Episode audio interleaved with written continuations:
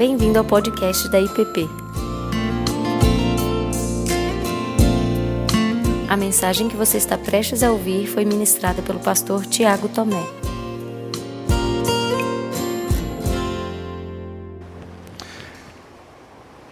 Bem, minha gente, hoje nós seguimos com a terceira mensagem da nossa série, Sabiamente a Vida em Provérbios.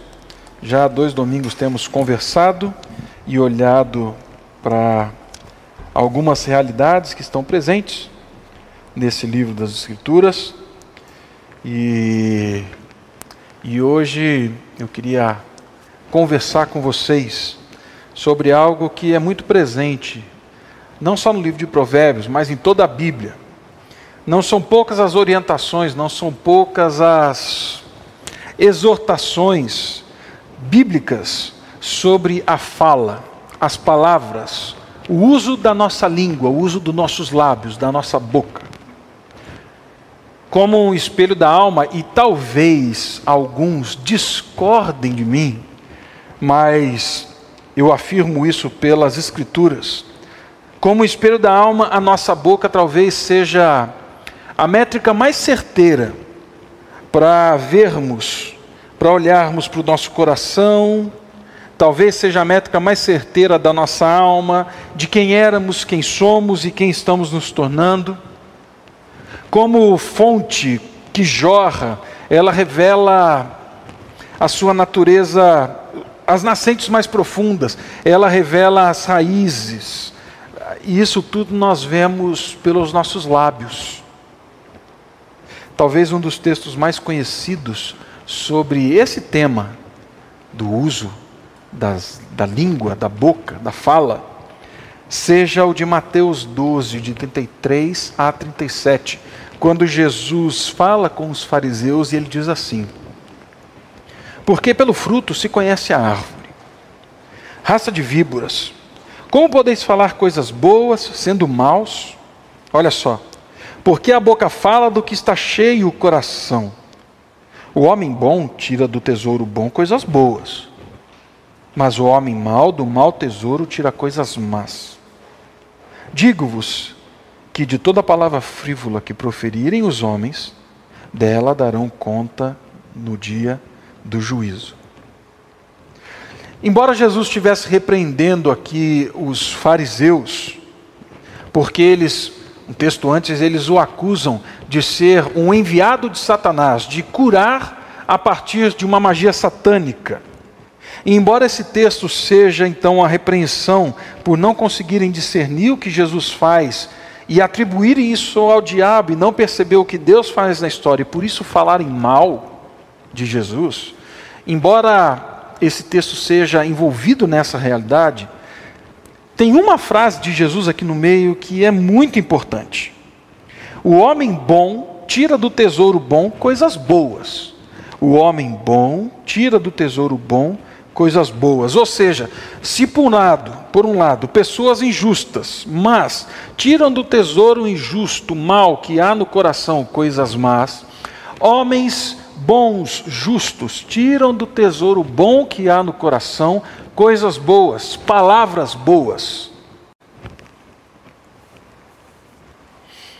O livro de Provérbios, ele trata da aliança com Deus na vida cotidiana. Nós já falamos isso e reafirmei isso duas vezes já ao longo dessas pregações. Talvez seja o livro que mais nos oriente de forma seguida quanto ao uso da nossa boca, ao uso da nossa língua. Provérbios não está preocupado com ele não está preocupado com a nossa capacidade retórica, ele não está preocupado nem mesmo com a teologia da confissão positiva. Declare, tome posse, afirme.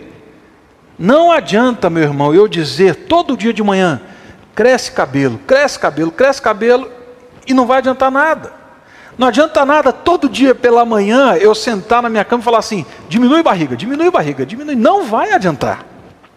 Não é disso que Provérbios está falando. Não é desse poder da palavra que Provérbios está falando. Provérbios caminha na direção daquilo que Cristo falou. Exatamente na conversa de Jesus com os fariseus, a boca fala daquilo que o coração está cheio. Pessoas tiram coisas boas do seu tesouro, isso é expresso por meio das suas palavras. Seja então usando elas ou não usando. Porque muitas vezes não falar, se abster da palavra, é mais ofensivo do que falar, e as pessoas sabem usar assim. Isso tudo revela o nosso coração.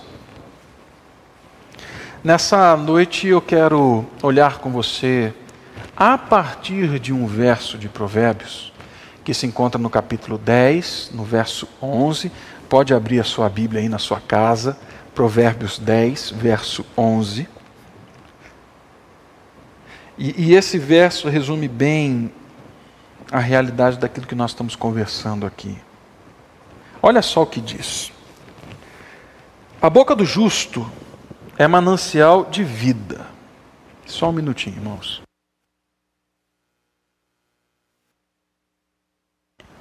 A boca do justo é manancial de vida, mas a boca dos perversos mora a violência. A boca do justo é manancial de vida, mas na boca dos perversos mora a violência. Vamos orar mais uma vez. Pai Santo, nós clamamos tua direção, presença do teu Espírito, discernimento do Senhor, para olharmos para esse texto, entendermos a tua palavra e obedecermos aquilo que o Senhor nos pede. Que sejamos justos, manancial de vida, onde quer que estejamos. Em Cristo Jesus. Amém.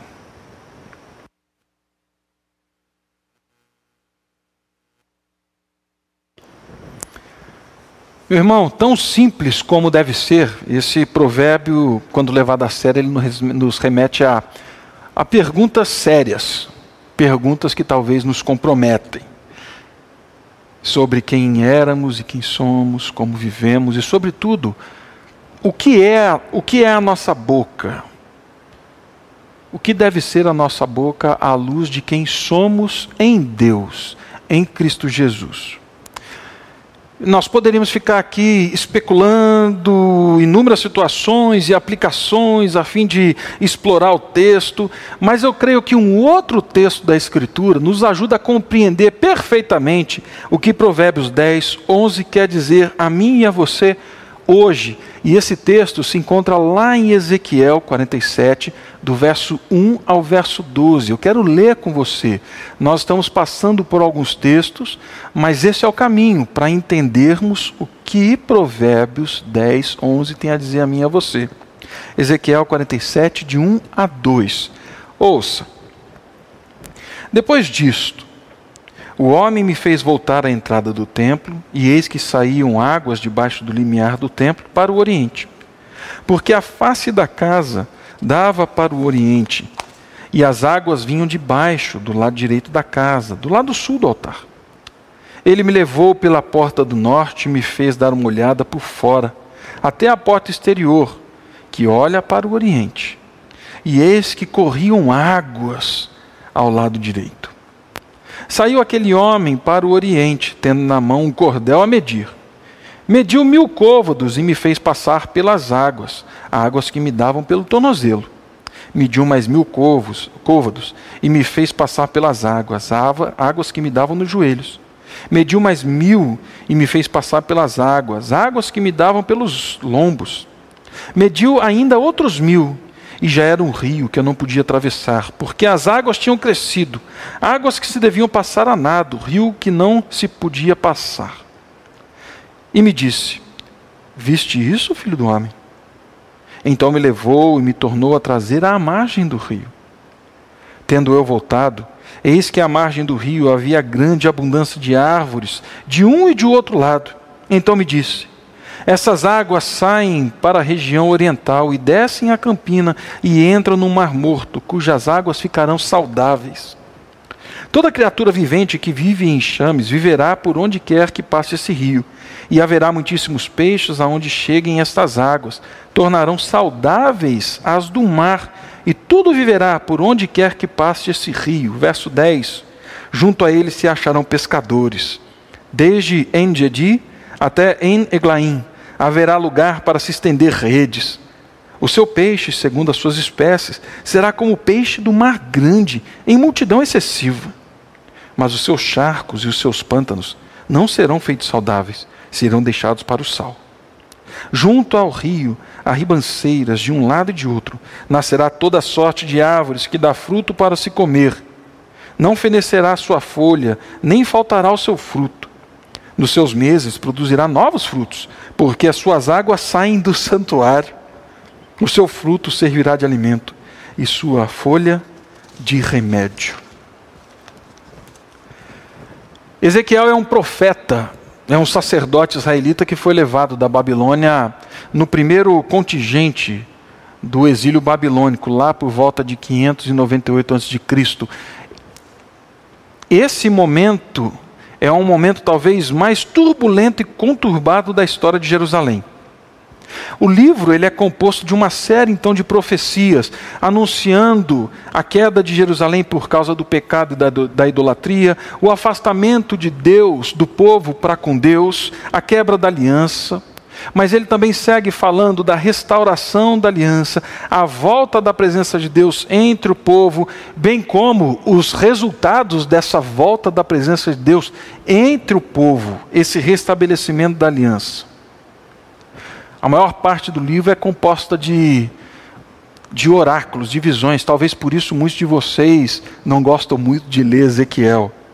Primeira parte do verso 1 até o verso 24 anuncia o julgamento de Deus. Do verso 25 ao 32 são palavras contra as nações vizinhas que veem o caos de Israel e se aproveitam. E do verso 33 ao 48 sobre a reconciliação na aliança, sobre esperança sobre aquilo que acontece quando eles estão reconciliados. O texto que nós lemos, ele está exatamente nessa última parte. Na visão, um povo conciliado, reconciliado com Deus.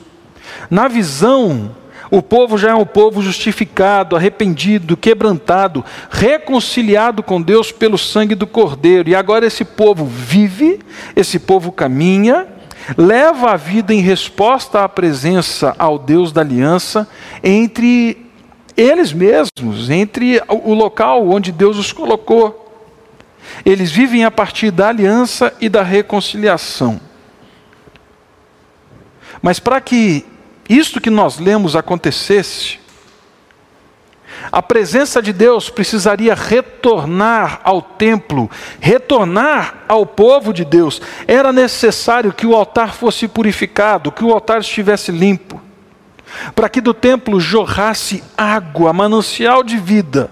O sacrifício do cordeiro era necessário. Leia Ezequiel 43, depois que você vai entender isso.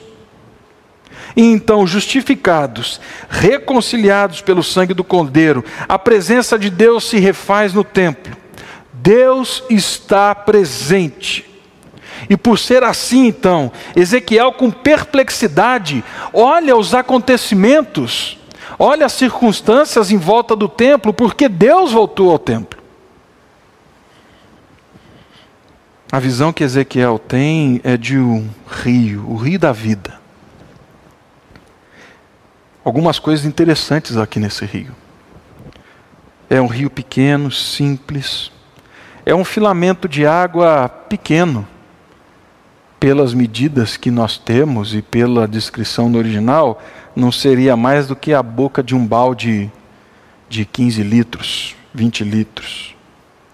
É uma água silenciosa, mas que sai borbulhando vida. E ela começa a escorrer continuamente do templo. Ezequiel vê pouco a pouco este rio ganhando volume. Em determinado momento, é, é um volume tal que ele já não pode mais atravessá-lo. Ele deixa de ser um filamento, se torna um igarapé, e aí vai crescendo, se torna um rio, e agora não tem como mais atravessar a nado. Ele é conduzido para fora do rio. E ele observa que margeando o rio há árvores, o manancial de vida gerou vida. O texto diz que o rio vai correr longa distância, passa pela região de Jerusalém, do rio Jordão, desce até Arabá, enfrenta desertos, vales, cadeias de montanhas, terrenos acidentados, e ele chega onde? Ele chega finalmente no Mar Morto, no mar de águas estagnadas. O Mar Morto está a 400 metros abaixo do nível do mar. Atualmente a salinidade dele fica entre 35 a 37%. É, um, é, um, é um, um ajuntamento de águas meio sem escoamento. É uma atmosfera seca, quente. A evaporação dessa água, por conta das questões climáticas, é maior do que o influxo de água doce. O Mar Morto então acumula sódio, cálcio, potássio e outras substâncias, e isso inviabiliza a vida.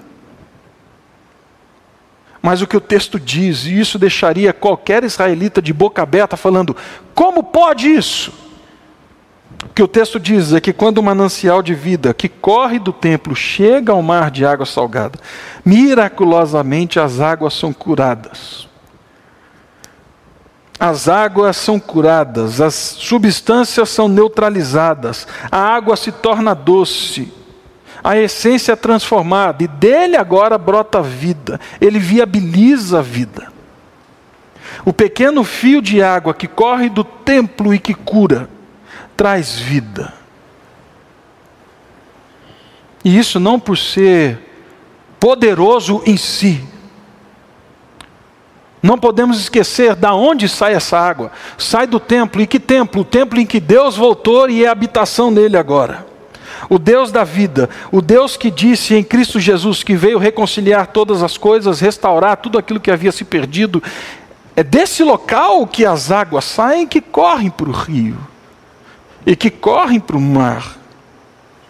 Aquele local então que era um símbolo de morte.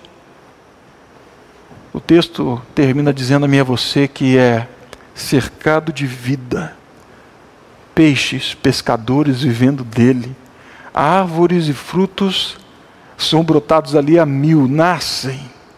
Por quê? Porque o manancial de vida está ali.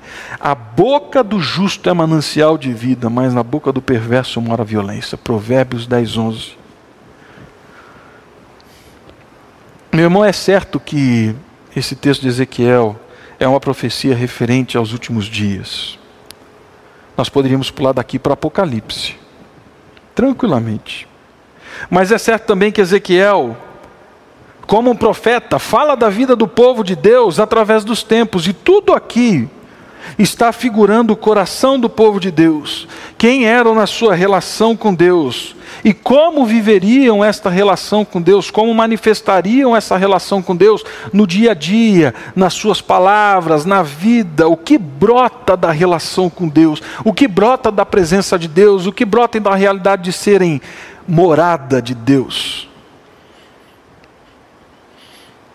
Lembre-se você que a palavra encarnada de Deus, do Deus justo e verdadeiro, ela nos encontrou o manancial de vida.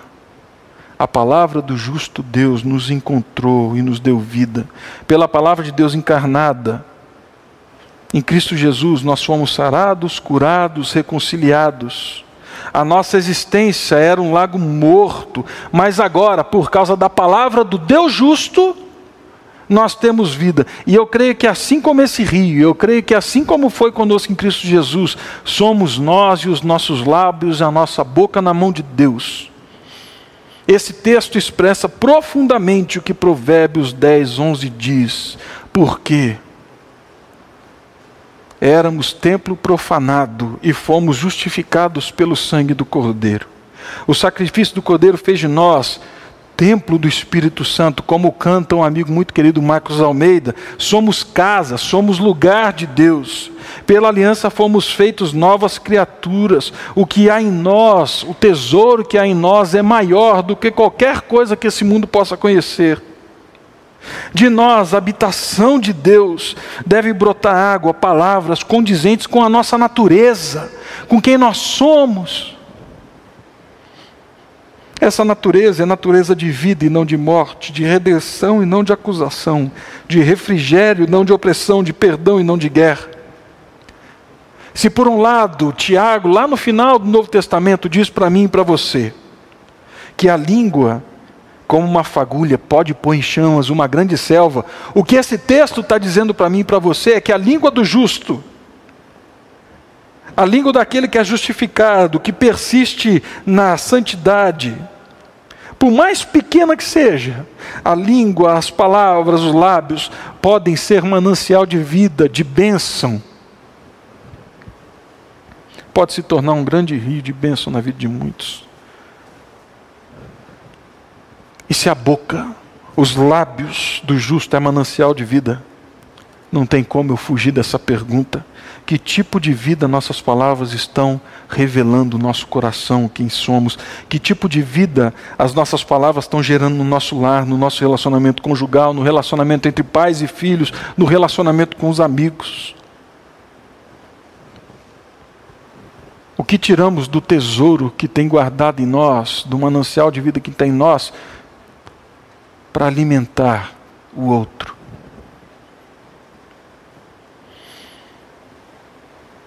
Como quem sabe de onde vem, para onde vai, para que existe, com que persistência, sabedoria, sensatez, santidade nas palavras, santidade no falar, As palavras que dizemos entram nos desertos do relacionamento, enfrentam vales, corredeiras, comunicação difícil, e isso com brandura, porque a palavra branda desvia o furor. Com sabedoria, revelando que nós somos do Deus da aliança e Ele é nosso. Com cura, porque nós somos agora ministros da reconciliação, é isso que a palavra diz. Provérbios ainda vai dizer para mim e para você que a língua de quem foi reconciliado com Deus, quem é justo, gera vida e não violência. Por quê? Provérbios 10, 20 diz que a minha fala e a sua fala, você que é justo, você que é a habitação de Deus, que a sua fala é prata escolhida. É prata escolhida, não é lixo adquirido na rua. Quantas vezes nós nos tratamos e tratamos os nossos, aqueles com quem nós vivemos e aqueles com quem nós damos testemunho, quantas vezes as nossas palavras refletem muito mais o lixo da nossa geração, o lixo das influências que nós temos, do que a palavra de Deus. Quantas vezes nós usamos, não é a palavra falada agora, é a palavra escrita as redes sociais se tornaram o ambiente para tolos, gente sem sabedoria, insensatos. Quantas vezes nós entramos nas redes, no WhatsApp, no Face, e com tolice, com insensatez, matamos não refletimos o tesouro que nos foi dado, em que nós habita, a gente simplesmente sai agindo como gente louca. Provérbios diz para mim para você, verso 18 do capítulo 12, que os lábios do justo é fonte de cura. Não é para ofender, não é para ironizar, não é para acusação, não é para gritaria, é fonte de cura. Provérbios 10, 21 vai dizer para mim e para você que a boca do justo dá sustento, não usurpa, não rouba, não estoque, não aprisiona o outro. Provérbios diz que a boca do justo, no capítulo 10, 41, gera sabedoria, ou seja, a boca de quem é habitação de Deus, é manancial de vida. A boca de gente assim ensina a gente a ser gente como Deus quer que a gente seja. para isso que Deus colocou os nossos lábios. Se a boca fala do que está cheio do coração, Se o homem bom tira do tesouro bom coisas boas, nós não podemos mais, nós que somos filhos de Deus, nós que pertencemos a Cristo, que somos a habitação do Espírito Santo, que fomos lavados pelo Cordeiro, nós não podemos nos acostumar com a violência no nosso trato em casa, com a violência na comunicação familiar entre amigos, entre o corpo de Cristo. E se isso chegou a mim e a você de alguma maneira com amor, Provérbios diz que há caminho, sim, para repreensão, exortação. Provérbios vai dizer de palavras que orientam a fim de que você ganhe o irmão, mas que não, não que você ganhe do irmão, mas que você ganhe o irmão, a fim de que haja vida em nós e por meio de nós. Mas tem um provérbio popular que diz assim também: o que os olhos não veem, o coração não sente. Talvez por isso nós não damos muita atenção às nossas palavras. E talvez por isso alguns até ouçam o que eu estou falando e falam assim: ah, não vou dar muita atenção, não. Porque dar atenção para as palavras pode ser como olhar no espelho. Dar a devida atenção à língua pode ser perigoso. Mas se os olhos não veem e o coração não sente, eu não vou atentar para isso não. Pode ser perigoso demais para mim. Por fim, Provérbios 9, capítulo 9, diz assim: Dá instrução ao sábio, e ele se fará mais sábio ainda. Ensino justo, e ele crescerá com prudência. Quando me deparei com esse salmo, eu fiquei assim impressionado. O que ele está dizendo aqui para mim e para você é que nós, justos e justificados por Deus, não somos pessoas acabadas. Se o sábio precisa de instrução e o justo pode crescer, é porque ainda há sabedoria a ser adquirida e a sabedoria da vida na aliança, e há como viver justo, cada dia mais santificado pelo sangue do Cordeiro. Nós não somos pessoas acabadas, nós estamos a caminho. Por isso, é importante olharmos para o que Provérbios diz. E o que eu estou dizendo hoje não tem a ver com ser perfeito, mas tem a ver com humildade. Não é ser perfeito, porque o sábio sabe que tem muito a aprender, e o justo sabe que nele sempre vai ter algo a ser santificado pela presença de Deus, pelo sacrifício do Cordeiro. Pode ser que, como eu, você seja imperfeito no falar. A minha família sabe que eu sou imperfeito no falar. As pessoas do ciclo mais próximo sabem disso. A igreja, essa igreja da qual sou pastor, sabe que eu sou imperfeito no falar. E isso revela, sim, questões do coração e da alma. E para isso, só a graça de Cristo. Mas a minha palavra hoje para você é como um faminto que encontrou pão e está dizendo agora: tem um local bom, um bom pão para nos alimentar, que compartilham onde tem pão. Não quer dizer que somos perfeitos, mas nós precisamos atentar para a natureza do nosso coração e como os nossos lábios revelam isso. Então, meu irmão, quando você abrir a sua boca e seus lábios, seja falando, ou seja, abrindo a boca e os lábios com esses dois dedinhos aqui, ó, rápidos no celular. Lembre-se, da boca do justo sai um manancial de vida. Somos justos, habitação de Deus. de nós deve brotar manancial de vida. Na boca do insensato há violência, é isso que o texto diz. Na boca do perverso mora a violência. Que os nossos lábios, a nossa boca, a nossa fala, revelando a quem nós somos, a nossa natureza, que ela sirva para endireitar, edificar, reconciliar, reconstruir, abençoar, exortar em amor. Mas que seja assim. A boca do justo é manancial de vida, mas na boca dos perversos mora a violência. Que Deus os abençoe, que Deus tenha misericórdia de mim, que Deus tenha misericórdia de nós e nos abençoe com a presença do Espírito. Você acabou de ouvir o podcast da IPP. Para saber mais, acesse nossa página em www.ippdf.com.br.